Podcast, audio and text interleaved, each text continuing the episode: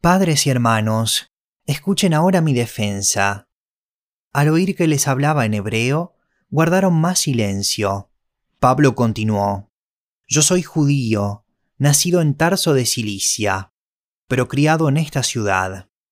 Bajo la tutela de Gamaliel, recibí instrucción cabal en la ley de nuestros antepasados, y fui tan celoso de Dios como cualquiera de ustedes lo es hoy día.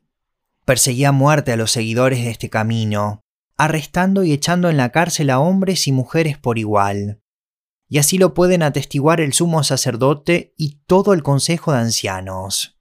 Incluso obtuve de parte de ellos cartas de extradición para nuestros hermanos judíos en Damasco, y fui allá con el fin de traer presos a Jerusalén a los que encontrara, para que fueran castigados. Sucedió que a eso del mediodía, cuando me acercaba a Damasco, una intensa luz del cielo relampagueó de repente a mi alrededor.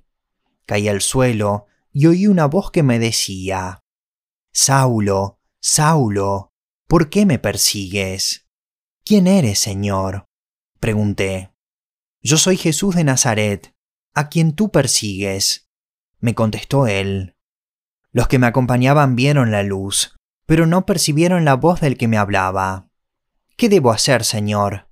le pregunté. Levántate, dijo el Señor, y entra en Damasco.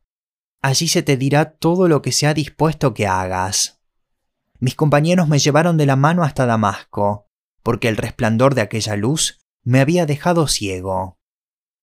Vino a verme un tal Ananías, hombre devoto que observaba la ley y a quien respetaban mucho los judíos que allí vivían.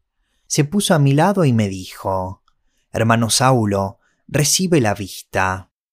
Y en aquel mismo instante recobré la vista y pude verlo. Luego dijo, El Dios de nuestros antepasados te ha escogido para que conozcas su voluntad y para que veas al justo y oigas las palabras de su boca. Tú le serás testigo ante toda persona de lo que has visto y oído. Y ahora, ¿qué esperas? Levántate, bautízate y lávate de tus pecados, invocando su nombre. Cuando volví a Jerusalén, mientras oraba en el templo tuve una visión, y vi al Señor que me hablaba. Date prisa, sal inmediatamente de Jerusalén, porque no aceptarán tu testimonio acerca de mí. Señor, le respondí.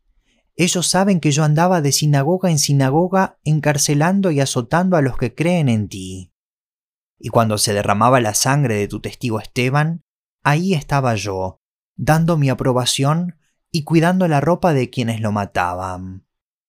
Pero el Señor me replicó, Vete, yo te enviaré lejos, a los gentiles. Pablo el ciudadano romano. La multitud estuvo escuchando a Pablo hasta que pronunció esas palabras. Entonces levantaron la voz y gritaron, Bórralo de la tierra. Ese tipo no merece vivir.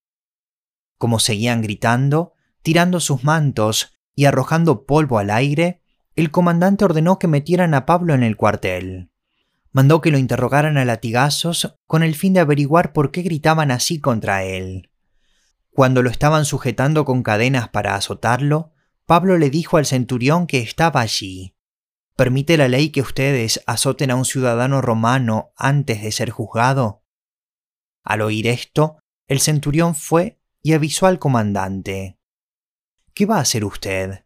Resulta que ese hombre es ciudadano romano. El comandante se acercó a Pablo y le dijo, Dime, ¿eres ciudadano romano? Sí, lo soy.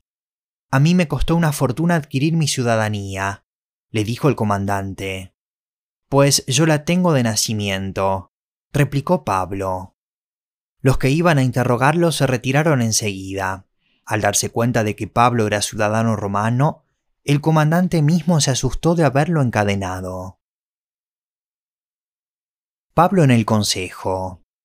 Al día siguiente, como el comandante quería saber con certeza de qué acusaban los judíos a Pablo, lo desató y mandó que se reunieran los jefes de los sacerdotes y el consejo en pleno. Luego llevó a Pablo para que compareciera ante ellos.